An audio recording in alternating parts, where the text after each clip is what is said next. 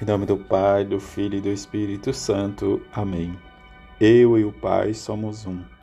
Terça-feira da quarta semana do tempo da Páscoa, Evangelho de João, capítulo 10, versículo de 22 a 30. Celebrava-se em Jerusalém a festa da dedicação do templo. Era inverno. Jesus passeava pelo templo no pórtico de Salomão. Os judeus rodeavam-no e disseram: Até quando nos deixará em dúvida? Se tu és o Messias, diz-nos abertamente. Jesus respondeu: Já vos disse, mas vós não acreditais. As obras que eu faço em meu nome, em nome do meu Pai, dão testemunho de mim. Vós, porém, não acreditais porque não sois das minhas ovelhas. As minhas ovelhas escutam a minha voz, eu as conheço e elas me conhecem. Dou, eu dou-lhes a vida eterna, e elas jamais se perderão, e ninguém vai arrancá-las de minha mão. Meu Pai que me deu estas ovelhas é maior que todos, e ninguém pode arrebatá-las da mão do Pai. Eu e o Pai somos um. Palavra da salvação, glória a vós, Senhor. Hoje a igreja celebra a memória de Santo Anásio, bispo e doutor da igreja. Santo Atanásio, bispo de Alexandria no século IV, foi um grande defensor contra os arianos, da verdade e da plena divindade de Cristo. A sua insistência nesta doutrina central da nossa fé, suscitou muita oposição e o levou a ser exilado de sua diocese várias vezes.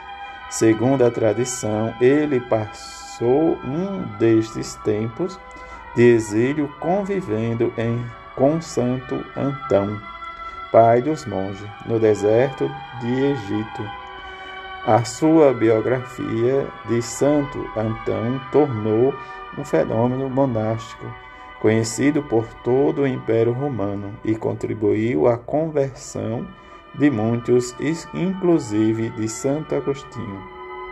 Que possamos olhar o exemplo e o testemunho de Santo Atanásio, que diante desse defensor da divindade de Jesus Cristo, com sua natureza divina e sua natureza humana, que nós possamos, como nos diz a antífona de entrada, velarei sobre as minhas ovelhas, diz o Senhor, e chamareis um pastor que as conduza e sereis o seu Deus. Nesta circunstância que vivemos e experimentamos em nós, diante de viver, como o próprio Jesus diz, eu e o Pai somos um. Nesta perfeita harmonia de comunhão entre os dois, nós possamos sempre celebrar com alegria o mistério da Eucaristia. Como nos diz os Atos dos Apóstolos, começaram a pregar também aos gregos, anunciando-lhe a boa nova do Senhor Jesus. A notícia em que vai se crescendo os seguidores de Jesus diante das perseguições e diante da morte de Estevão e vai se expandindo diante da expansão ou diante da circunstância que muitos cristãos iam de cidades para outra por causa das perseguições. A notícia que vai chegando em que a igreja em Jerusalém realmente vai difundindo, né, diante da circunstância dos, dos discípulos, do anúncio da fé por meio do Espírito Santo, como nos diz Barnabé, que vai realmente partir à procura de Saulo, tendo encontrado, levou a Antioquia e passaram ali a trabalhar testemunhando o Evangelho e Jesus ressuscitado. Diante desta circunstância, onde na Antioquia que nós recebemos o nome de cristãos. O Evangelho nos fala da intimidade e relação de Jesus com o Pai. Eu e o Pai somos um.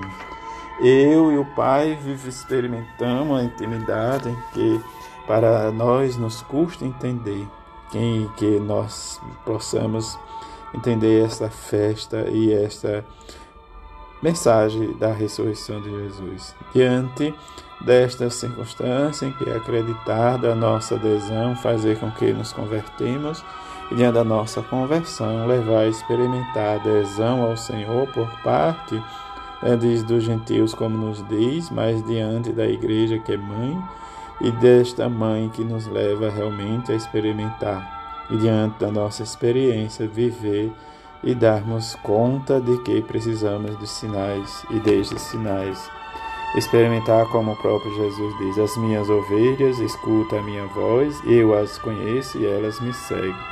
Eu dou a minha vida, e se Ele dá a sua vida por cada um de nós, nós jamais perderemos, diz a vida. Vai depender da nossa resposta, do nosso seguimento e das nossas obras de caridade, da nossa esperança, da nossa fé.